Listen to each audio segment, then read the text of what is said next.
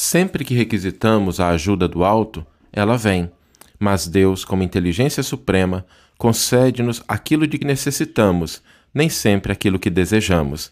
Por isso, é preciso saber pedir e também saber receber. Como nos diz Emmanuel, o trabalho salvador do céu virá ao nosso encontro, mas não obedecerá em grande número de ocasiões à expectativa de nossa visão imperfeita.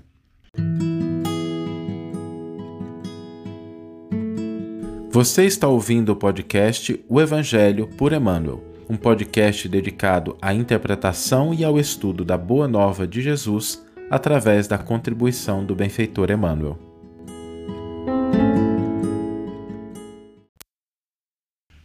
A reflexão de hoje vai falar sobre salvação. Ela versa sobre um versículo de Atos dos Apóstolos que diz: Todo aquele que invocar o nome do Senhor será salvo. Eu queria aqui aprofundar um pouquinho nessa questão da salvação, porque muitas pessoas confundem o que, que significa essa salvação e aí não entendem o que significa o auxílio de Deus em nossas vidas, que está sempre presente. Sempre que a gente pede o auxílio, a presença do alto, ele vem a, ao nosso socorro, vem em nosso amparo. Mas é preciso a gente entender o que, que significa salvação. Né? Em primeiro lugar, a gente sempre gosta de lembrar que a palavra salvação é uma palavra que está no português. E, e o sentido dela no português também remete ao sentido no grego, sentido no hebraico, no aramaico. O sentido é muito parecido, só que a gente acabou conferindo a essa palavra uma outra significação teológica. Tá? E qual, qual é o sentido de salvação? Como, como, a gente salva alguém? Normalmente, quando a gente salva alguém, tirando, vamos esquecer um pouquinho o aspecto religioso, teológico, quando alguém está em perigo, a gente vai lá e salva essa pessoa do perigo, não é?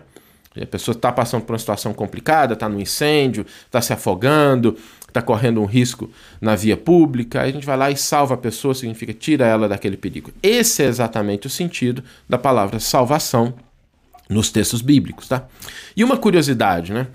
É, a gente ouve muito falar de salvação no Evangelho, mais do que o que a gente imagina, porque o nome de Jesus em hebraico em é salvação.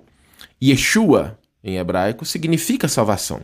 É por isso que quando Jesus entra na casa de Zaqueu, ele faz aquela brincadeira, né? Jesus, a gente, quando você conhece um pouquinho a língua, os costumes, a cultura, a gente percebe que Jesus era uma pessoa muito alegre, Jesus era uma pessoa de um espírito né, feliz, ele era espirituoso nas suas colocações, não era uma pessoa sisuda, séria, né? Não, não, a gente percebe assim pela maneira de falar, pelas narrativas, quando a gente conhece um pouco a cultura da época, a língua, a gente percebe isso. Então, quando Jesus entra na casa de Zaqueu, ele faz uma brincadeira, ele brinca com Zaqueu aqui. Zaqueu, hoje a salvação entrou na sua casa. E ele está brincando com o próprio nome, porque o nome dele é salvação, o que ele traz é a salvação. As duas interpretações estão corretas, e eu acho isso muito bonito em Jesus, essa alegria, essa disposição de compartilhar, de construir, né? Afinal de contas, o evangelho é a boa nova, a notícia feliz, a notícia alegre. Né?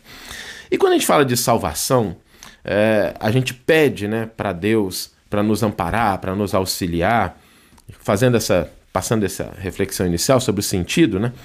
A gente pede para Deus e Deus sempre nos dá. Deus sempre nos dá aquilo que nós precisamos e nem sempre aquilo que nós queremos, porque nem sempre aquilo que nós queremos é aquilo que nós precisamos. Às vezes a gente pede as coisas com uma intenção, mas aquilo que a gente pede não é o que vai fazer com que a gente conquiste definitivamente aquilo que a gente está querendo. Por que, que isso acontece? Porque muitas vezes nós vemos somente o aspecto transitório das nossas conquistas. E Deus enxerga as nossas conquistas definitivas, os valores da alma, aquilo que a gente está buscando, mas que de fato vai nos pertencer. Às vezes, por exemplo, a gente pede a saúde. Né? A gente quer saúde. E aí Deus nos dá uma pequena doença. Mas espera um pouquinho, eu pedi saúde, né? E Deus me deixou assim com essa doença. Por quê? Porque às vezes a doença é o resultado do descuido em relação ao corpo, do descuido em relação àqueles elementos que vão nos proporcionar, de fato, uma saúde. É mais ou menos assim: a pessoa está acima do peso, está começando a sentir mal, não se sente muito animado, aí começa a orar para Deus, pede assim: nossa, mas eu podia melhorar dessa situação de desânimo. Aí Deus dá um pequeno infarto. Hum. Aí a pessoa com infarto toma um susto, fala assim: não, agora eu preciso cuidar. Aí começa a se alimentar melhor, fazer exercício, mudar os hábitos, e aí ela conquista a saúde a partir de uma disposição interna, porque essa é eterna. Aquilo que a gente muda dentro da alma é eterno. Aí não tem. As circunstâncias externas podem se alterar, que a gente não vai ceder a elas. A gente não vai ceder aquelas situações de perigo. A gente de fato está livre desse perigo, da saúde inadequada, porque os nossos hábitos mudaram. Às vezes a gente pede, por exemplo, a felicidade nos nossos relacionamentos, e às vezes vem uma frustração, vem uma, uma contrariedade para que a gente aprenda o valor do perdão, o valor da fraternidade, a disposição de olhar o outro de uma maneira diferente, compreender a humanidade no outro e não somente aquilo que a gente gostaria que o outro fosse, né? Convertendo as nossas expectativas. É como está lá escrito no. Eu sempre menciono isso, eu gosto muito dessa frase lá de, do Antigo Testamento que diz assim: O Senhor é meu pastor e nada me faltará. E a gente às vezes lê assim: O Senhor é meu pastor e tudo ele vai me dar. Não é isso que está escrito. Está dito que nada do que tenhamos necessidade vai faltar à nossa existência, vai faltar à nossa vida, porque Deus é um Pai de amor, de bondade, de justiça, de misericórdia. E Ele de fato nos confere tudo o que nós necessitamos. Tá? Deus busca nos ofertar aquilo que a gente precisa. Mas, como um Pai, que é a inteligência suprema do universo, ele nos oferece aquilo que nós precisamos. E se a gente parar para pensar, gente, fazendo assim um balanço das experiências da nossa vida, se a gente olhar para trás, as pessoas estão assim mais ou menos na meia idade, mas também os mais jovens, olhar para trás, quantas vezes aquelas experiências que a gente achou insuportáveis, incompreensíveis, difíceis há 5, 10 anos, foram exatamente aquelas experiências que nos ensinaram que transformaram o nosso caráter, que nos possibilitaram ver a vida de uma forma diferente, ajustar prioridades e depois dessas experiências terem passado, nós nos tornamos pessoas diferentes, pessoas melhores, pessoas mais fortes. Então é importante a gente entender isso, que às vezes a gente pede a alteração das circunstâncias externas, mas as circunstâncias externas, elas são sempre transitórias elas sempre vão passar, elas sempre vão se alterar. Mas Deus nos dá a possibilidade, a oportunidade das transformações internas.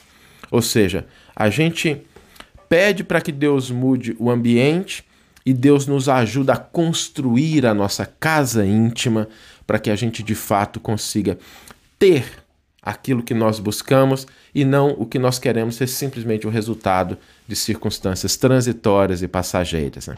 Por isso é que Jesus sempre salva, Jesus sempre nos tira do perigo, da dificuldade, oferecendo aquilo que nós precisamos. E é preciso, então, que a gente saiba pedir, mas que a gente também saiba receber aquilo que a vida nos dá. Porque, como a gente às vezes não entende muito bem, às vezes a gente pede uma coisa, Deus nos concede e aparentemente aquilo que vem não é bem o que a gente estava pedindo, mas se a gente souber receber, se a gente souber analisar, a gente vai ver que essa diferença, às vezes, ela está só na aparência. Por quê? No fundo, na essência, Deus é Pai de amor, de bondade, de misericórdia e nos concede as oportunidades de crescimento, de desenvolvimento, de aprendizado que vão nos conferir os valores eternos da alma que não dependem das circunstâncias externas. Vamos ler agora a íntegra do versículo e do comentário de Emmanuel que inspiraram a nossa reflexão de hoje. O versículo nos diz: E será que todo aquele que invocar o nome do Senhor será salvo? Atos dos Apóstolos, capítulo 2, versículo 21.